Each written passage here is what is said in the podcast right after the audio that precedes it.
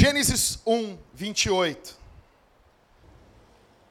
Deus os abençoou e lhes disse: Frutificai e multiplicai-vos, enchei a terra, sujeitai-a, dominai sobre os peixes do mar, sobre as aves do céu e sobre todos os animais que rastejam sobre a terra.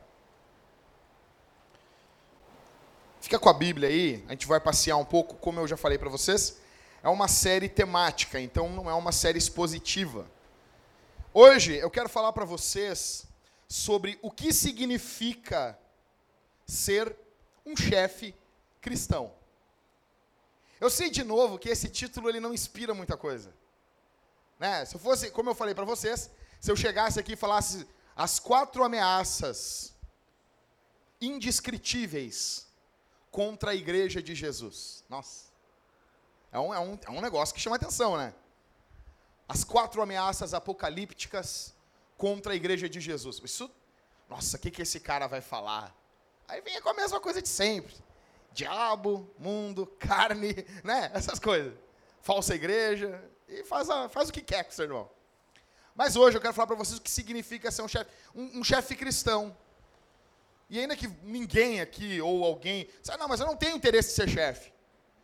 Mas se a escritura ensina o que Deus exige de um líder cristão, você tem que aprender isso. Pessoal, hoje em dia o tema liderança ele está em, em moda. Vai na Amazon, tem mais de 120 mil, se não me engano, mais de 120 mil títulos só sobre liderança. Tem bons livros lá sobre liderança. Quem já leu o livro sobre liderança, sabe que é uma literatura que inspira. O cara vai lendo e, velho, tu, tu sai estilo rock balboa. Aliás, essa semana eu fui ver o Creed. Uma benção, né? Demais, né? Galera, galera no cinema levantou e aplaudiu, velho. Sabe que é isso? Nem Star Wars em toda a sua glória teve isso. Então, quem quer liderar aqui? Quem nunca ouviu lá, você vai ser cabeça? Não, beleza. Quem quer ser líder aqui? Quem quer ser, não, eu quero montar um negócio. Quem quer ter o próprio negócio aqui? Sei que o Leonardo quer o próprio negócio. É ou não é, Leonardo? Leonardo vai ser o maior dizimista dessa igreja.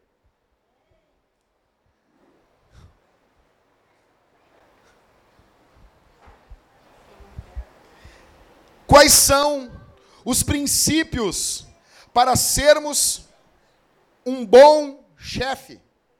Quais são os princípios, atenção aqui, de autoridade na Escritura. O que a Bíblia fala sobre autoridade?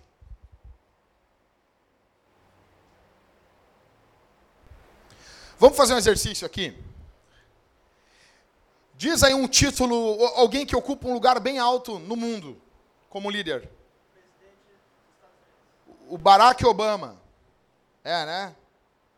Aquele esquerdoso ocupa um baita de um lugar no mundo. Diz um outro cara aí, um outro líder do mundo aí.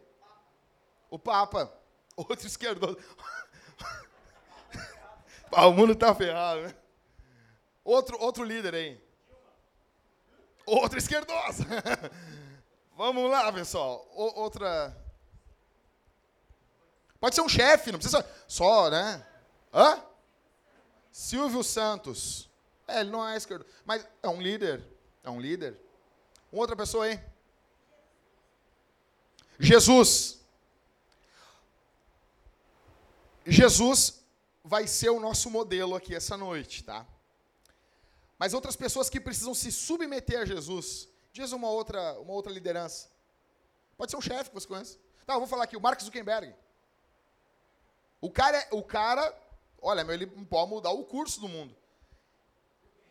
O Bill Gates, Pessoal, será que a escritura ela tem palavra para esse tipo de líder? Digamos assim, vamos fazer uma, um, Um exercício aqui essa noite. Digamos que um de vocês um dia ocupe um lugar, um, um lugar em uma multinacional, como um líder, como um chefe. Imagina o Ivan sendo o representante brasileiro da Coca-Cola. Imagina.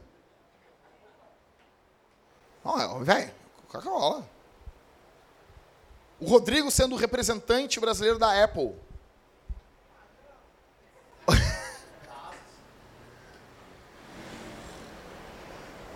Cadê o Michael tá nos carros? O Michael sendo o líder brasileiro dos táxis. Gerente nacional do Uber. Imagina. Nós enviamos missionário até para Disney, velho. Nós vamos evangelizar aí até o Pateta. A questão é, se algum de vocês ocupar algum dia uma liderança alta, será que vocês terão que encontrar princípios para a liderança de vocês onde? Será que vai ser na Escritura? Meu argumento aqui essa noite é que sim. E vocês sabem que a base dessa série está sendo sobre o quê? Idolatria e. Vamos de novo, nós vamos conseguir. Idolatria e? Então, idolatria é um extremo. O trabalho passa a ser tudo para o cara. Meu Deus do céu, meu trabalho é minha vida. Sabe aquelas pessoas que falam? Me tira meu trabalho, eu não existo mais. Mas deve matar, sabe? Mas tá louco, rapaz. Mas trabalho é minha vida. Aí tem o que trata com indiferença. O que, que ele fala? Não, estou só pela chimia. Eu vou lá só para bater o ponto. Ele pode fazer um intervalo por hora. Ele faz todas as. Toda hora ele faz o intervalo dele. Ele vai se arrastando, ele chega para os colegas. Eu tinha raiva disso. Eu, eu me levantava no serviço para buscar água para mim, e era cobrança. Então, daí meu colega, busca água. Não. Ah, mas vai negar água? Não, não estou te negando, não está me vendo eu com uma garrafa aqui, alguma coisa? Não, busca para ti, com alegria. Mas tem gente que faz ao contrário, o cara levanta já. Quer água? Quer água? Aí ele pega um monte de garrafa, vai encher lá para ele matar tempo. E daí ele volta. É indiferença. O chefe que idolatra o trabalho, ele vai usar os empregados. E o chefe que é indiferente ao trabalho, ele vai negligenciar, ele vai ignorar os empregados. Quais são os princípios de autoridade que a Escritura nos mostra? O que a Bíblia tem a dizer sobre como deve ser a postura do chefe cristão?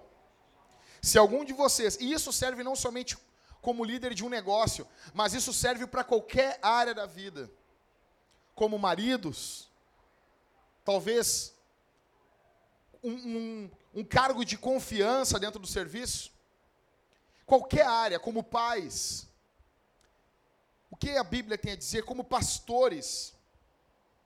Primeira coisa que a Bíblia nos fala é que a autoridade vem de Deus. Quem é que trouxe papel e caneta aí?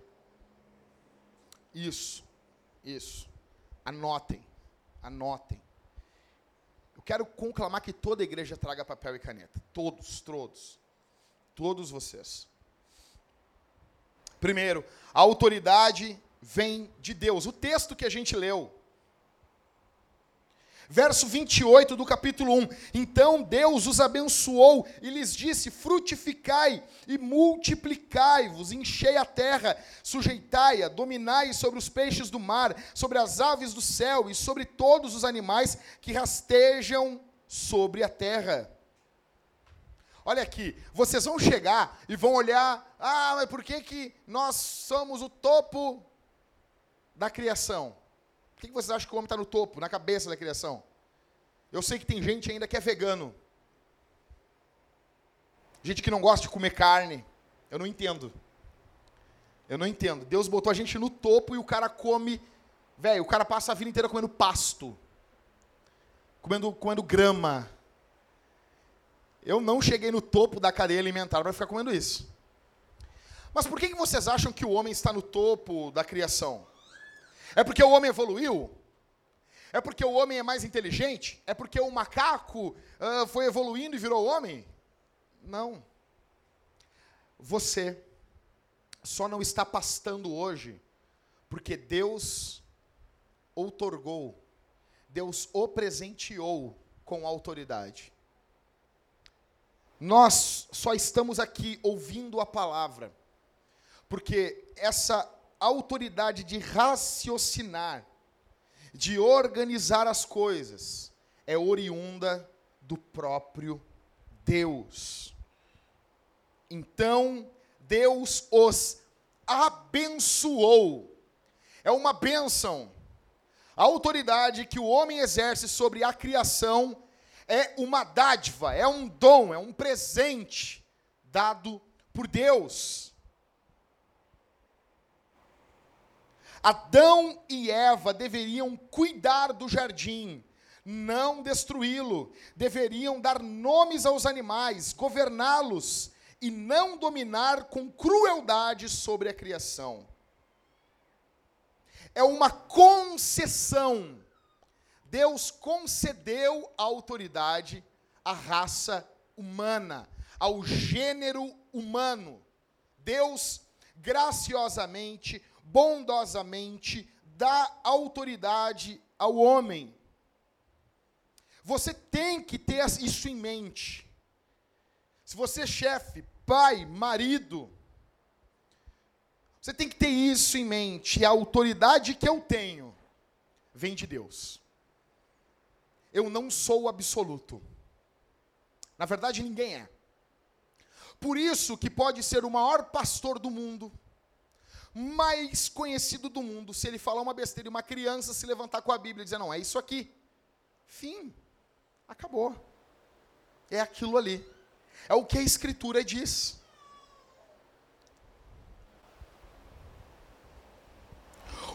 Devemos usar a nossa autoridade para o bem daqueles que lideramos e não somente para os nossos objetivos. O modo como usamos a autoridade diz mais a respeito de quem é Deus do que nós mesmos. Você está aqui essa noite. Você quer liderar por quê? Você tem um sonho de liderar? A galera chega para mim e diz: Eu tenho um sonho de ser pastor. Por, por quê?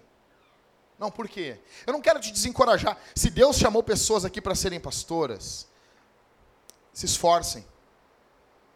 Se lancem. Pessoas, Mariane eu falei, pessoas para serem pastoras, não mulheres. Mulheres nunca. Olha aqui, nunca vai haver uma mulher pastora. Não tem. Não tem. Deixando bem claro isso aqui. Deixando bem claro. Quando você vê uma mulher, não, eu sou pastora, você não está vendo alguém ousado, você está vendo alguém rebelde. Grave isso. Você está vendo alguém rebelde. Nós não enviamos as mulheres para a guerra. Isso é coisa de homem frouxo. Nós não enviamos mulheres à guerra. E pastorear é uma guerra. Atenção aqui em mim, pessoal. Tem base bíblica para. Acho que foi a Carla que chegou e disse assim: o Jacques fica dizendo, olha para cá, olha. Pra... Tem, tem, tem base bíblica. Pedro e João estão subindo no templo, aí o cara, ai, dá uma esmola aí, o cara estava cantando a música do Skank na porta lá do templo Formosa, uma esmola, pelo amor de Deus. Aí o cara pede uma esmolinha lá e o, Pedro diz: Ó, oh, cara, não tem ouro nem prata, mas o que eu tenho eu te dou. Né? Ele, ele olha para o cara e diz: Olha para nós, olha para mim aqui. Ok? Amém? Amém, irmã Carla? Dá um glória, irmã Carla. Amém. Quando você lidera, você lidera para o seu próprio bem ou para o bem de quem você está liderando? Quando você está liderando, homens que estão aqui, que estão liderando suas esposas, como que está sendo aí o culto, do, o culto familiar? Como é que está sendo? Alguém tem algo para dizer? Está sendo bom? Alguém está enfrentando dificuldade aí? Isso é liderar, velho. Isso é liderar. Homens, olha aqui para mim. Isso é liderar. Isso é ser cabeça do lar. Isso é se levantar com autoridade. Eu quero aqui uh, abrir um parênteses. E, e, cadê as gurias de Canoas? As gurias de Canoas eu quero pedir perdão, porque eu falei uma maior besteira no aniversário lá do Felipe. Tava dando, Zanda, na tua casa, o filme Titanic. Titanic. Aí, eu olhei pro Leonardo DiCaprio com os ombrinhos menor que o da Jéssica. Um ombro pequeno, franzino. Os braços pareciam uns fios. Na hora que ele sai assim no, no oceano voando, pode nadando ali, pode ver o cara, os braços dele, meu Deus. Aí eu olhei para aquele cara e o que, que eu disse para as gurias? Eu, disse, tá, eu não entendo esse filme. Botaram uma mulher, a Kate Winslet, para ser para romântico com uma criança. Eu falei, eu não falei isso aí. Eu não entendo isso. Eu disse bem assim, não entendo isso. Tinha que ter colocado um homem, com cara de homem, com a cara meio do bruto, sabe? Aquela barba, aquela cara cinza. Sabe? O cara faz a barba, faz a barba, fica aquela cara cinza. Ele não é homem. Ah, essa semana deu de novo. Eu estava em casa, eu, eu tinha passado a noite no, no cemitério com meu antigo pastor que faleceu o pai dele. Aí eu estava deitado, eu estava eu desmaiado na, na cama. E começou a dar, eu não, não pegava o controle para trocar o canal. E estava da metade do filme final, eu vi. E Deus disse, não, não, eu estou errado, cara. Aquele cara era homem. O que, que é ser homem? Olha aqui para mim. O que é ser homem? A masculinidade, ela pode ser resumida ao máximo em responsabilidade. É o cara que, assim, deixa para mim. Ah, mas é que confia em mim que nós vamos, nós, nós vamos dar um jeito. Homem é o cara que faz a dar um jeito. Ele, ele dá um, não sei, velho. Ele dá um jeito. Pode estar o caos dentro de casa. Ele sim, não deixa para mim. Ele é líder. Deus constituiu ele para ser líder dentro da casa dele. Primeiro é responsabilidade. Segundo é sacrifício. Ele se sacrifica por quem ele está liderando. A marca daquele cara no filme. Ele botou a mulher a salvo. Ainda que eu acho que cabia os dois naquela tabuinha lá. Mas básica, o outro não. O outro, o cara tinha pinta de homem, tinha altura de homem, tinha porte de homem, mas era um homenino. Tratava a mulher como um objeto. Então, a minha pergunta para vocês aqui é: para que, que vocês querem liderar? Vocês amam liderar para a glória de quem? De vocês ou de Jesus? Então, primeiro princípio, a liderança vem da onde? Da onde? Qualquer líder que existe humano, sendo ele pastor, sendo ele chefe, sendo ele marido, sendo o Estado, vem de Deus. É uma liderança derivativa. Segundo princípio, a autoridade deve servir e abençoar os outros. A Bíblia ensina que o uso sábio da autoridade leva bênçãos para as pessoas que estão debaixo dessa autoridade. Se você for um chefe cristão, pautado na Escritura, a tua liderança vai servir de bênção para as pessoas que estão trabalhando com você. Se você, velho, se você for um marido e for cristão, a tua liderança dentro de casa vai inspirar a tua mulher. E eu já quero aqui dizer às irmãs, nós fechamos hoje, aí, um pouquinho mais de uma semana de cultos familiares. Sula, se tu fechar os olhos longo mais uma vez assim, eu vou enfiar os dois dedos no teu olho. Assim, ó. Tu vai ter que botar a mão aqui assim. Eu quero dizer às irmãs, assim que o teu marido fazer uma grossura, alterar a voz, vocês não podem em momento algum dizer assim: "Ah, depois quer fazer culto aqui em casa. Depois quer ensinar a Bíblia. Não. Perdeu o marido. Tu perdeu o marido. Eu não estou dizendo que teu marido vai ser um grosso, um capacho. Mas se tu está vendo que não é algo, não é, não é sempre. Ele vai vir depois vai te pedir perdão. Mas tu quer ver tu acabar com um homem. É o cara tá se esforçando. Tu tá vendo, velho.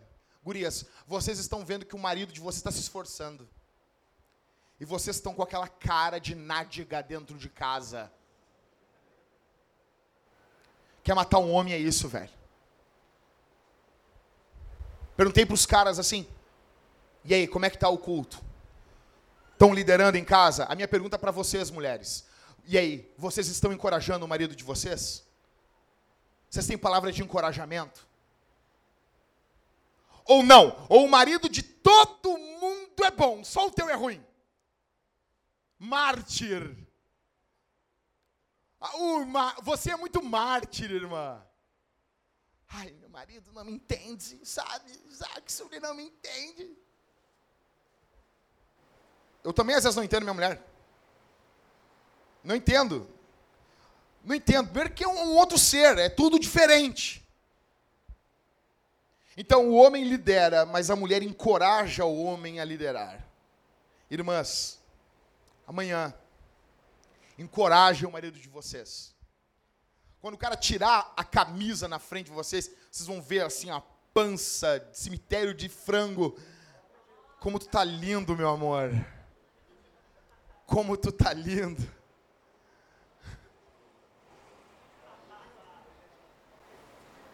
Que é óbvio, né? Depois de 30 anos, o cara ter o abdômen definido é algo estranho.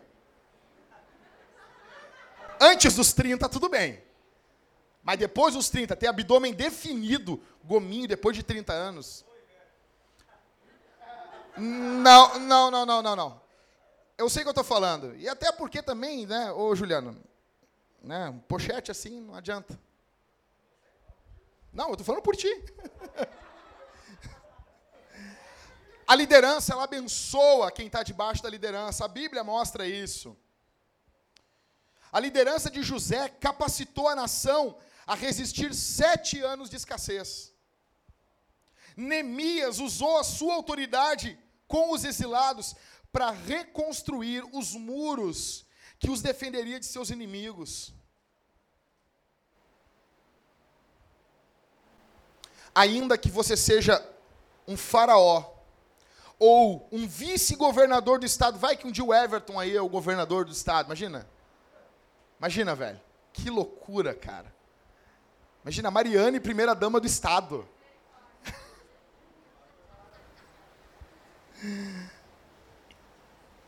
Olha o que diz segundo Samuel. Alguém tem Bíblia aí? Abre aí, meu, meu galo. Segundo Samuel 23, do 3 ao 4. Abriu. Achou? Achou já aí? Achou? Ô, Liscano, tá rápido, velho. Tu, tá, tu só abriu e caiu ali. No, bibliomancia. Lê para nós aí, velho.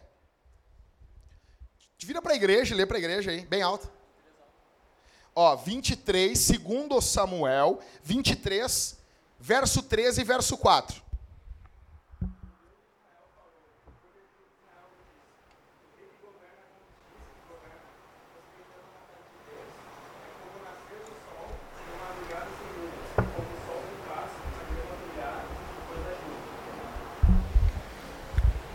Esse é o princípio. Ele é uma bênção para quem está sendo liderado. Ele é uma bênção para quem está debaixo da autoridade dele. Minha pergunta para você é que essa noite, o seu foco deve ser o outro. Você quer montar um negócio? Olha aqui, cara, quer montar um negócio? Não, quem quer, eu quero montar um negócio. Para quê? Qual é o prime, a primeira motivação? É o Deus dinheiro. Ainda que a motivação dinheiro não seja uma má motivação, só é complicado quando ela é a primeira motivação. Só é complicado quando nós dirigimos a nossa vida pautado no dinheiro. O dinheiro não pode definir a gente. Velho, eu não sei se. Eu, eu acho que eu nunca falei isso aqui no culto. Se já falei, eu vou repetir. Passou um tempão para me chegar a falar isso aí. Nós tínhamos plantado a Vintage. Já estava com mais de um ano. Eu recebi um convite. 4 mil reais por mês. Carro, casa, igreja pronta. Mas não dá. Não dá. Não dá, velho. Como que eu vou pegar e vou guiar a minha vida? Senão, falar para minha mulher, eu não tenho cara de chegar na cara da minha mulher e dizer assim: vamos lá, Deus está levando nós. Deus está levando a gente para outro lugar. Por quê? Só pela. O que define a direção de Deus é o dinheiro, ainda que isso seja uma boa coisa a ser pensada. Mas isso não pode ser a questão principal, ou a primeira. Por que, que você quer montar um negócio? Para ficar rico? Você já pensou seriamente em abençoar outras pessoas? Não, não, quero, eu quero ter um negócio. O Jorge vai montar uma empresa de motoboy. Por quê? Não, velho, porque eu vi o que eles fizeram comigo eu, quando eu trabalhava de motoboy. Então eu vou montar uma empresa e eu vou ser um chefe diferente. O maior guitarrista que já pisou os pés sobre essa terra, Steve Vai. O que, que ele fez? Ele montou uma gravadora, lançou um selo, Favored Nations. E ele disse: o guitarrista que lançar o CD pela, pelo meu selo, ele não será explorado. Porque eu já fui explorado por muitos selos e muitas gravadoras. O alvo dele de montar uma gravadora, de montar um selo, uma distribuidora, não é ficar rico. Era, como diz o, o selo, Favored Nations, favorecendo, ou nações favorecidas, favorecendo os outros. Você quer ser líder, quer casar, quer mandar na esposa, por quê? Já pensou assim, não, eu quero gerar emprego, velho. Porque o governo não gera emprego.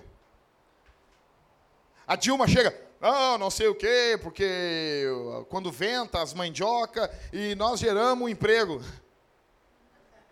O governo não gera um emprego. Não tem, não tem. Não tem um emprego. O governo, ah, mas eu trabalho para o Estado. Mas não vem dinheiro do Estado. Dinheiro tudo vem do povo. Você quer gerar emprego?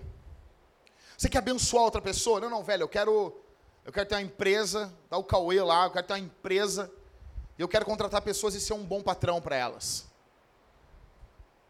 Terceira, terceiro princípio sobre autoridade. A autoridade não pode ser abusiva. Você não pode ser abusado com a sua autoridade. Mateus, capítulo 20. Está chegando lá. Não precisa abrir, olha para mim. Está chegando lá a mãe de Tiago e de João. Ela chega para Jesus e diz o que para Jesus? Ninguém se lembra? Ah, eu só queria te pedir só uma coisinha aí, ô seu Jesus. Aí Jesus para, assim, fala. Não, eu queria pedir uma coisa básica, assim, bem simples. O quê? Que um filho meu no, no teu reino sente a tua direita e outro a tua esquerda. Assim.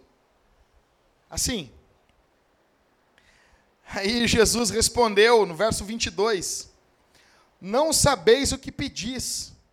Podes beber o cálice que eu estou para beber? Aí eles respondem: Podemos. Verso 23: Então lhes disse: Certamente bebereis o meu cálice, mas sentar-se à minha direita e à minha esquerda não me compete concedê-lo, será dado para quem está preparado por meu Pai. Ao ouvirem isso, os dez se indignaram contra os dois irmãos. Sabe por que os, os dez ficaram indignados? Não é porque eles ficaram assim, oh, qual é que é, velho? Pô, que papo é esse, mano? Querer ficar sentado um do lado, outro do outro de Jesus. Tem que ser humilde. Não, não foi assim. Os dez se indignaram porque eles queriam aquilo. Talvez tem gente aqui com síndrome de discípulo. Está andando com Jesus, mas com segundas intenções. Não dá certo em nada. Um acabado, uma acabada a vida toda, não faz nada direito. Na igreja eles vão ter que me engolir. Não! Aí verso 25. Então, velho, dobra a tua atenção nisso aqui. Então Jesus chamou para junto de si e lhes disse: Olha o que Jesus disse, palavra de Jesus. Sabeis que os governantes dos gentios os dominam e os seus poderosos exercem autoridade sobre eles, não um domínio bom, um domínio maculado pelo pecado, um domínio manchado pela queda. Verso 26. Aí Jesus diz: os caras dominam desse jeito. Verso 26. Não, não será assim entre vós, pelo contrário, quem quiser tornar-se poderoso entre vós, seja esse o que vos sirva. Quem entre vós quiser ser o primeiro, será vosso servo. A exemplo do filho do homem, que não veio para ser servido, mas para servir e para dar a vida em resgate a muitos. Algo muito terrível aconteceu naquele jardim. Sabe por que, que tem pessoas que não conseguem entender a severidade do juízo de Deus? O peso do juízo de Deus. As pessoas não entendem, meu Deus, para que tanto? Para que tanta ira? Inferno, o que, que é isso? Porque as pessoas não entendem a queda. Algo muito sério aconteceu naquele jardim quando Adão desobedeceu o mandamento do Senhor. Não foi apenas o pegar de um fruto, foi uma rebelião, foi um assalto contra o Criador, foi um sentar-se na mesa com demônios, foi um cear com o diabo. A humanidade, a criação toda cai em Adão. Quando vocês olham o mundo, vocês não estão enxergando o mundo que foi originalmente criado pelo Senhor sem o efeito do pecado. Nós estamos enxergando uma criação distorcida. Então, esse mandamento de exercer autoridade é corrompido pelo homem. Liderança nunca teve, antes da queda, uma conotação de abuso. E hoje é o que nós mais vemos. Venezuela. Agora o Maduro declarou estado de calamidade. As pessoas não terão nenhuma propriedade mais. Acabou. Está mandando as empresas produzirem. A mandar, a, com autoridade, com peso. Se não fizer, vão ser mortos. O socialismo levando o mundo para o buraco. Líderes totalitários. É impossível você entender o que é a Bíblia, você entender o que é o socialismo e você ser um cristão socialista. Não existe. Ou é um cristão socialista porque não entendeu o que é o socialismo, ou não entendeu o que é a Bíblia. A liderança não pode ser abusiva.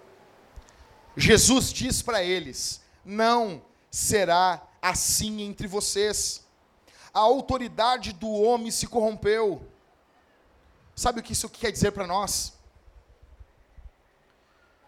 Todos nós que exercemos autoridade devemos estar em vigilância constante. Vigilância constante. Homens, cuide para não ser um abusador dentro da sua casa. Cuide para que a sua liderança não se torne um abuso contra a sua mulher. Alguém que exerce alguma pequena autoridade pode não ser chefe, mas é responsável por um setor no serviço.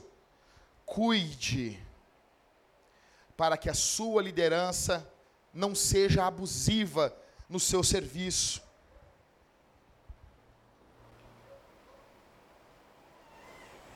Você aqui já usou de autoridade abusiva? Não, pensa nisso aqui. Você já usou de autoridade abusiva? Essa coisa de Jesus está comigo, eu quero sentar do lado dele, velho. Quero ter, eu quero ter destaque. Você já usou isso? Minha pergunta vai diferente. Alguém aqui já foi abusado por alguma autoridade? Já se não, passaram dos limites comigo, Jackson. Tem alguém aqui? Alguém? Já? Vamos lá, pessoal, vamos fazer esse exercício de novo. Nós vamos conseguir. Alguém assim, não, bah, algum líder já foi, o cara passou dos, dos limites comigo. Alguém já aqui? Tá, e, e, vocês agora? Já passaram dos limites com alguém? É que nem um exercício que um professor aqui no, na PUC fez uma vez, um amigo meu estudava ali. Ele reuniu todo mundo e pediu todo mundo aqui. Quem é alvo de inveja aqui? Todo mundo levantou a mão. Todo mundo, todo mundo levantou a mão. Tá, agora aqui, quem, inve quem inveja alguém aqui? Os três. Pô, esses três são muito invejosos. Porque eles invejam todo mundo, velho. É uma inveja dos infernos. Mas é sempre assim, né? A gente foi abusado, abusaram da gente, autoridades, pessoas. Daí quando a gente tem autoridade, a gente nunca vê. A gente pode estar sendo abusivo também. Quarto princípio. A autoridade deve imitar Jesus. Alguém fica de pé e lê Filipenses 2. O verso 3, 4 e 5. Achou aí, meu mano? Fica de pé.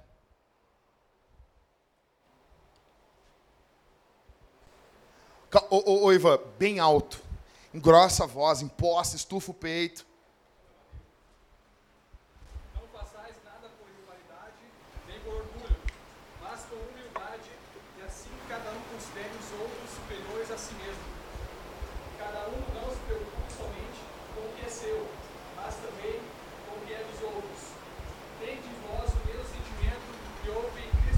Amém. As pessoas ficam dizendo, um retorno para a teologia reformada é: não, Jesus não é modelo, Jesus é salvador. Não, Jesus é salvador e também modelo. Tende em vós o mesmo sentimento que houve em quem? Em Cristo Jesus. Paulo está mandando, imitem a Cristo. Imitem o que? Na humildade. Velho, você deve considerar, a partir de hoje, os outros superiores a você. Sabe por que a gente se ofende tanto? Porque a gente considera os outros inferiores a gente. Só, só por isso. Eu não estou falando aqui que quem é líder, quem é chefe, não vai de vez em quando falar firme. Às vezes a posição exige isso da gente. Não é um oba-oba. A gente não está num oba-oba. Igreja não é um oba-oba. Serviço não é um oba-oba. Casamento não é um oba-oba. Às vezes exige parar falar pausadamente, num tom firme, num tom sério. Exige isso da gente. Mas o que pauta a gente é sempre a humildade. Eu preciso servir. Eu preciso estar servindo. Nada, nada façais por rivalidade, nem por orgulho. O orgulho não pode motivar vocês a nada. Assim, cada um considere os outros superiores a si mesmo. E isso tem que ser o alvo da nossa igreja. Isso tem que ser o alvo no serviço. Tá no serviço, tá o teu colega, é, ele é superior a mim. Ele tem um valor maior. Não, esse cara é fera. Esse cara, ele é bom. Ele faz coisas boas. Ele está abençoando essa empresa ele está exercendo um papel nessa sociedade designado por Deus, e eu considero ele superior a mim.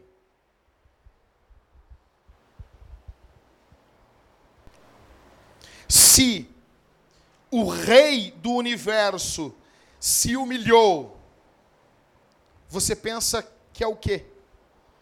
Você quer ser servido?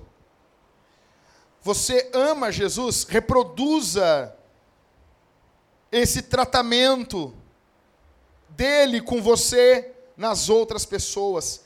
Quinto princípio: a autoridade deve ser sacrificial. Estão anotando aí, pessoal? Multidão que trouxe papel e caneta aí. Eu venho falando isso faz tempo já, né? Voltando àquele texto de Mateus 20. Jesus diz para eles: Não será assim entre vós, pelo contrário, quem quiser ser poderoso entre vós, seja o que vos, sirva no reino de Deus. Aquele que é poderoso é o que serve. No reino de Deus, o poderoso não é o que fala mais firme. Não é aquele cara que manda, que comanda. Não, não, não. É por isso que os falsos apóstolos estão quebrados. É por isso que Silvio Ribeiro está marchando para o inferno. É por causa disso que esses falsos apóstolos do Brasil estão rumando, abraçados do diabo, porque eles só querem mandar. Porque eles só querem mandar. Porque eles só querem mandar. Quer ser grande? Não, não tem problema querer ser grande. Digamos, o Rômulo chega para mim, eu, quero ser grande no reino aí. O que, que eu preciso fazer? Tem que servir. Beleza, vou fazer então. A motivação do Rômulo é que ele quer ser grande. Ele vai servir. Não tem problema. Jesus está dizendo isso. Não tem problema você quer. Não, eu quero ser grande no reino de Deus. Eu quero destaque. Quem precisa fazer? Varrer o chão. Então eu vou fazer isso aí. Não vai ter destaque, mas, mas diante de Deus tem destaque. Diante de Deus, se, puder, se, se pudesse enxergar o rosto de Jesus, Jesus estava fazendo um joinha pro cara. É isso aí, campeão. Boa. Boa, gostei. Até passar para ele, ele bater na tua mão. Boa, meu campeão. Muito bom, é isso aí. Jesus diz: Quem entre vós quer ser o primeiro, seja o servo. É por isso que quando a gente vai comer aqui na igreja, as mulheres se servem primeiro.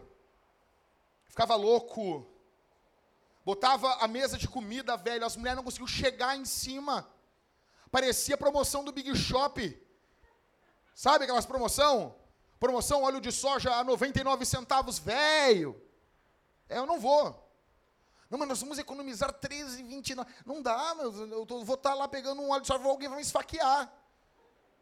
Sem contar que no Big Shop tu tá andando com o carrinho, os caras batem no teu garrão, velho.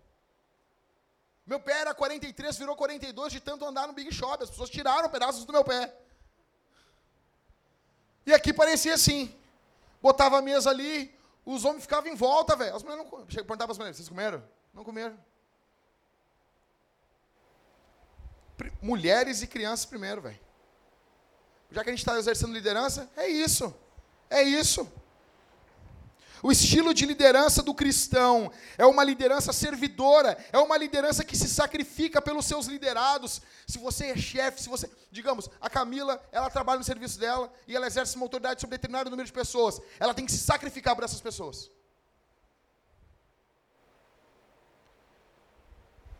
Não foi tu, Karine, que estava lá no colégio, quando vê começou, foi uns tiros lá, né? Foi ou não foi? Não, não, não foi nos Estados Unidos. Alguém entrou atirando lá. O que a Karine fez? A Karine protegeu as crianças. Aí a mulher, não, mas daí, daí entre mulher e criança, a mulher sacrifica pela criança. Eu fico apavorado. Eu, eu, eu caminho na rua, tá as mulheres assim, com a criança pro lado de fora. Caminhando na rua assim. Não, é, é, é um Exu. Não, tem que ter um demônio na vida, velho. Que nem homem também. Os caras botam as mulheres pro lado de fora da calçada, velho. Pelo amor de Deus, velho. Se vê um carro ali, acabou. Acabou.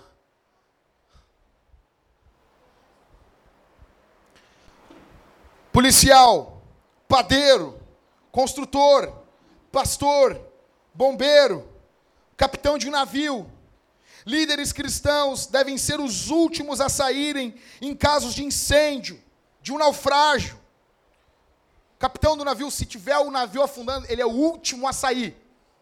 Ele é o último. Porque ele é o líder principal naquela embarcação. Tem que estar todo mundo seguro. O Rodrigo está dentro do, do elevador. O elevador começa a cair. Tem uma fresta. Ele tinha que tirar a Jéssica, as outras mulheres que estão ali, as crianças. Se tiver só ele de homem, ele é o último a sair. A liderança precisa ser uma liderança servidora. Os líderes têm que ser os que mais se sacrificam. E eu vou dizer uma coisa para vocês. Existe prazer, existe prazer em quem é liderado por alguém que se sacrifica pela gente. A gente tem prazer em se submeter a essa gente. Eu tive um pastor, velho. Pastor Fabrício, ele é o cara que mais eu vi se sacrificar pela igreja na minha vida. Servo. E, e, quando ele dizia assim, gente, tal coisa, dava um dó no coração de não fazer, porque o cara movia o mundo pela igreja. Nós precisamos que esse conceito de serviço esteja incrustado na nossa gênese. Domingo que vem, eu vou fazer uma pergunta. Precisamos de gente para tal coisa. Tem que ter briga. Não, vou eu. Não, vou eu, cara. Não, não, não vai. Não vai tu, vai, vou eu. E eu garanto que se a gente perguntar assim, qual vai ser a tua semana? O cara vai dizer, não, não tenho nada pronto. Então por que, que tu não te colocou à disposição para servir? Não, porque vai que aparece alguma coisa. Serviço. Você quer ser um chefe porque sonha se doar mais para os outros? Você quer ser um líder porque você quer ter maior responsabilidade? Em sexto, o uso piedoso da autoridade é motivado pelo evangelho, capacitado pela graça. A nossa identidade e recompensa não estão ligados ao nosso desempenho profissional, mas fundamentadas em Jesus. O Evangelho muda a minha perspectiva de quem é Jesus. Ou seja, olha aqui, no Evangelho, quando eu descubro que Deus se fez homem, morreu na cruz por pecadores imundos, como você e como eu. Espera aí um pouquinho. Espera aí, espera aí. O Liscano chega para ele não, ô Jacques, seguinte, ah, Jesus fez carne aí, morreu na cruz. Como, como assim, Liscano? Tu está falando que o Deus que criou os céus e a terra, com a palavra dele, se fez carne. Morreu na cruz, no meu lugar. É, é isso aí que eu estou falando. Não, não, peraí. Isso muda a minha perspectiva de mundo. Ele vive uma vida que eu não tenho como viver. Ele vence o diabo, o mundo, a carne, que eu nunca venci. Aí ele tem os méritos dele da vida santa, pura, linda, perfeita de Jesus, e esses todos esses méritos, tudo isso de beleza, tudo isso de santidade, tudo isso de glória, tudo isso de majestade, vem para mim. Na cruz, vem para mim. E todo o meu pecado, toda a minha imundícia, toda a minha rebeldia, todo o meu mau pensamento, toda a minha ira, toda a minha raiva, vai para ele na cruz. Isso muda a forma como eu olho o mundo. Isso muda o meu relacionamento com as pessoas.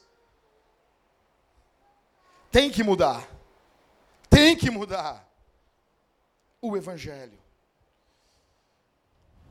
Terminando. Quem quer ser um líder, escute esses breves conselhos que eu vou dar. Primeiro, ore por cada um dos seus liderados. Ore. Ore. Maridos, orem pelas vossas mulheres. Mulheres, orem pelos vossos filhos. Exerce uma posição de liderança na tua empresa, ora por eles. Ora por cada um deles. Dois, se relacione com eles. Se relacione, tenha tempo. Não somente o trabalho, velho. O cara quer ser chefe mas não tem relacionamento com as pessoas. Velho, que alguém mais importante que Jesus? Jesus ainda comia com pecadores. Os caras perguntam assim, pô, Jackson, por que, que Jesus comia com pecador? Porque senão ele não ia comer com ninguém. Se relacione. Três, ame eles. Quatro, se importe com eles. Cinco, deixe claro que você se importa com eles. Sabe aquele cara que diz assim? O cara nunca diz para a mulher que ele ama ela. Nunca disse. Não, mas ela sabe que eu amo. Ah, ela sabe. Sabe aquela mãe? Nunca, diz, nunca para a criança assim, olha no grão do olho dele assim, ó, eu te amo. Eu te amo. Daí os caras dizem assim? Não, é que tem gente que só fala e não faz. Eu só faço. Não, campeão. Faz e também fala. Deus não somente fez, ele também falou. Está escrito na Escritura que ele nos ama, que ele ama a sua igreja e se entregou por ela. Apresente Jesus a eles. Lembre-se que sua autoridade é limitada, que ela veio de Deus. Lembre-se que você é um chefe que trabalha para Jesus. Lembre-se lidere de tal maneira que Jesus seja lembrado e honrado. Quer ter um, negócio? Cara, não, eu quero montar um negócio. A tua primeira motivação tem que ser: eu quero montar um negócio porque eu quero honrar Jesus. Eu quero, velho, eu tenho uma, uma sede de quê? Na verdade, tudo que o cristão faz. Digamos, a Jéssica, a Jéssica quer fazer, digamos, uh, especialização no exterior para tratamento de cutícula roxa em idosos. Por que tu quer fazer isso, Jéssica? Porque eu quero honrar Jesus. O Everton vai fazer uma especialização na Austrália para entender o fenômeno da política global após a Segunda Guerra Mundial. Por que tu quer fazer isso, Everton? Porque eu quero honrar Jesus. Tudo. Não importa o que você faça. Não importa o que você faça. Eu quero trabalhar salvando os golfinhos no Atlântico. Por quê? Porque eu quero honrar Jesus. A motivação do cristão não importa o que você faça, não importa a área que você permeie. Você quer honrar Jesus. Você precisa querer honrar Jesus. Olha aqui, crente, igreja. Ter uma liderança em casa, na sociedade, uma liderança que não é pautada na Escritura, uma liderança que não é pautada em Cristo, uma liderança que não é pautada em quem é Deus, é pecado. Jesus não estava contando piada na cruz quando ele morria por esse pecado. Parece? Tem uma canção de um cantor chamado Vitorino Silva. E ele diz assim: Parece que o pecar já não é pecado mais. Parece tão comum pedir mais um perdão parece que temor já não há nos corações. Eu quero dizer uma coisa para você que está ouvindo todos os domingos. Deus não é um robô. Que tu vive a tua vida imunda. E tu vem aqui minutinhos antes da ceia. E tu aperta o botão do perdão. Deus não é um bobo. Não é uma criança para você viver, mulher que está aqui, a semana inteira sendo um demônio dentro de casa. Depois chega aqui a graça. Isso não é graça. Isso é desgraça. Isso é desgraça. Homens que estão aqui, que passam a semana inteira longe das escrituras. Velho, com todo o carinho, com todo o amor. O culto familiar é com quantos capítulos por semana, por dia? E no domingo? Velho, isso é o mínimo para nós que somos homens. Isso é o mínimo. Falei para Talita. Vai ter dias que o dia foi corrido. Hoje meu dia foi corrido demais. Eu li só cinco capítulos da Bíblia, não tem como. Mas isso é coisa para mulherzinha, velho. Deus exige mais da gente. Você não vai ter uma, uma, uma vida moldada em seis, sete dias na semana e você se sentou com a tua mulher três dias para estudar a Bíblia com ela, meu mano. Não. Vai ter dia, vai acontecer um dia que não, não teve, não, não, não, cheguei perto da Bíblia, não. É morte, é doença, é, é aquela é normal. Mas a marca da nossa vida não é essa. E daí, a gente vem para o culto às vezes e pensa assim, não, Deus perdoa. conheci um cara que era pastor e considerava beber pecado. Aí ele larga essa aqui. Botaram uma cerveja na frente dele e ele, haha, vamos beber hoje que Deus perdoa amanhã. Amanhã ele amanheceu com a metade do corpo não funcionando. Foram ver, tiraram um pedaço enorme. Ele estava com um tumor na cabeça. Tiraram metade da cabeça dele. Ele ficou blasfemando e falando contra o Senhor o resto até o fim da vida dele. Porque ele pensou que Deus é um serzinho que a gente aperta o botãozinho do perdão. E tem homens e mulheres vivendo assim. Semana inteira. Jackson, Deus é perdoador, Deus é perdoador. Há perdão aqui essa noite a graça, a favor de Deus, mas com muita reverência, mas com muita noção do que foi a cruz, com muita seriedade. Há perdão em Cristo? Há perdão. Mas o meu pecado é grande, há perdão para Ele. Cristo é maior que o teu pecado. Jesus morreu na cruz por esse pecado. Mas a seriedade nisso a seriedade, algo, algo nesse momento, sempre que eu encerro o sermão, na cruz de Jesus. Você tem que lembrar que foi algo sério. Ele foi à cruz. Ele levou os pecados da humanidade sobre si. A nossa rebeldia, a nossa noção de não, não, eu vou fazer do meu jeito, como Adão e hoje, crente, o Espírito Santo pode transformar você. O Espírito Santo. Que habita dentro do crente. Que habita dentro dele. Que comunica com ele que ele é filho de Deus. Porque é o Espírito que testifica com o nosso Espírito que nós somos filhos de Deus. Você pode ser transformado hoje. Tua vida pode mudar hoje. Você pode sair hoje aqui mudado mudado. Mas sabe o que é mudado? Não é mudado assim, não, eu vou prosperar. Não, talvez tu não prospere, velho. Chegou um profeta para mim.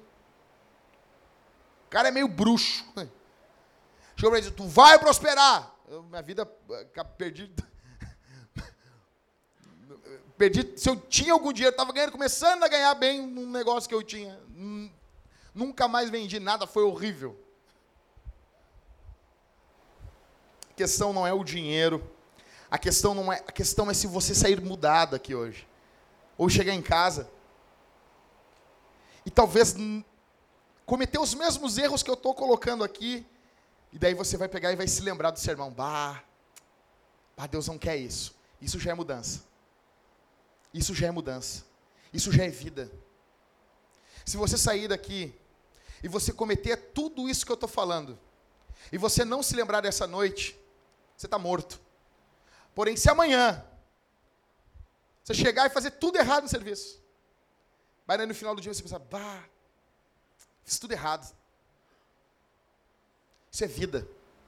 Isso já é o Espírito Santo trabalhando em você. A semana chegou um irmão aqui da igreja, para mim e disse assim, ô Jackson, sabe o que tu pregou domingo lá? Eu sei, sei. Eu não faço nada daquilo. Eu olhei para ele e disse, velho, que legal. Isso aí é Deus, cara. O primeiro passo de reconhecer, de se, se desarmar, de não ficar fazendo assim, não, não, não, não. Eu não estou errado, é a Bíblia que está. Não, não, eu não estou errado. É, é, é, o Jackson que está forçando demais. Jesus morreu na cruz. O Espírito Santo pode transformar você. E encerrando, você pode sair daqui hoje sendo um líder diferente e isso vai afetar totalmente a missão que você exerce na sociedade. Olha aqui para mim.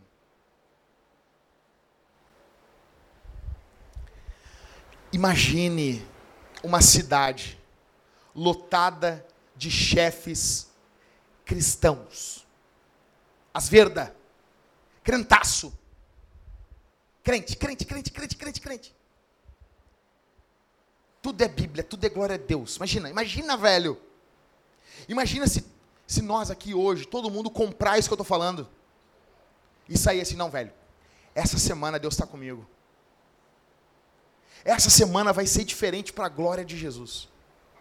Essa semana vai ser diferente. Os meus relacionamentos vão ser diferentes. Vai ser tudo pensado. Vai ser tudo esquematizado. Eu não vou fechar ninguém no trânsito. Eu vou dar a razão. Os caras podem passar. Vai. Vai, abençoado. Mas eu tenho vontade de botar na frente do carro um para-choque de, de, de, de, ferro puro. O cara está com aquele carro atravessado no meio da via e vim e dar ali no meio dele. Mas eu me lembro, não, eu sou um pastor. Eu tenho que amar essa pessoa. Ou oh, eu, eu te amo, meu irmão. Eu te amo, eu vou reduzir aqui. Cara me, me sabe aquele motoqueiro vem no meio dos carros, ah, sabe? Eu te amo, motoqueiro. Ou oh, vontade de arrancar o teu crânio. Não, mas é, não, já passou. Eu te amo no amor de Jesus, motoboy. Sabe aquelas lotação que tranca, que você está andando, ela vai te empurrando para o lado, assim. Dá vontade de sacar uma 12. Explodir o pneu e aquilo capotar, capotar, capotar. Cair dentro do riacho Ipiranga e você seguir. Oh, não, não, não, não, não. Você reduz e deixa ele passar. Vai, vai. Vai lá. Que essa semana seja uma semana diferente na tua vida. Ok? Vamos ficar de pé, igreja. Vamos orar.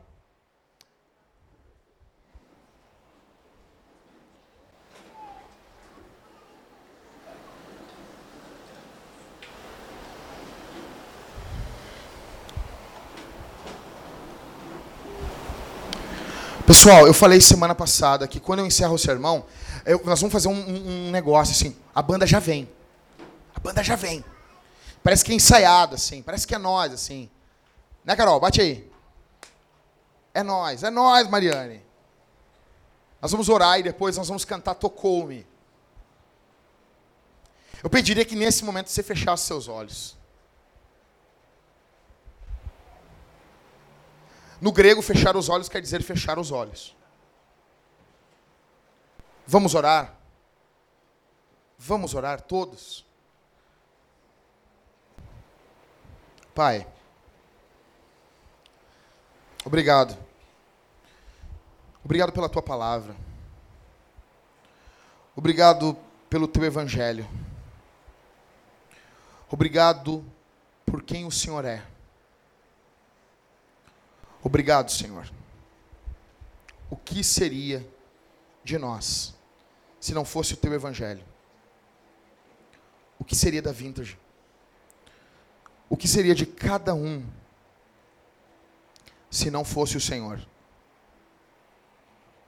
Senhor Jesus, molda-nos conforme o Senhor.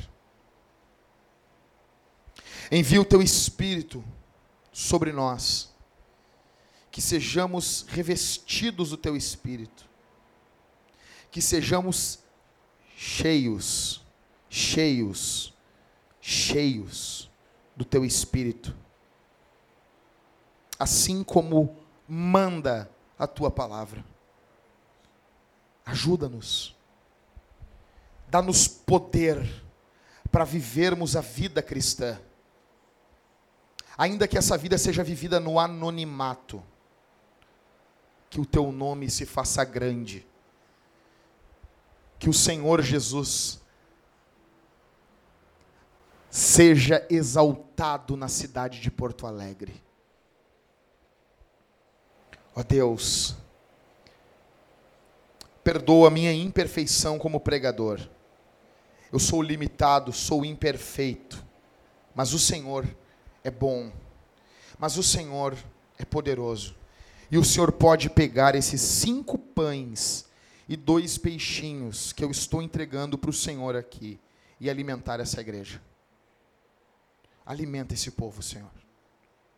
No nome de Jesus. No nome de Jesus. No nome. No nome.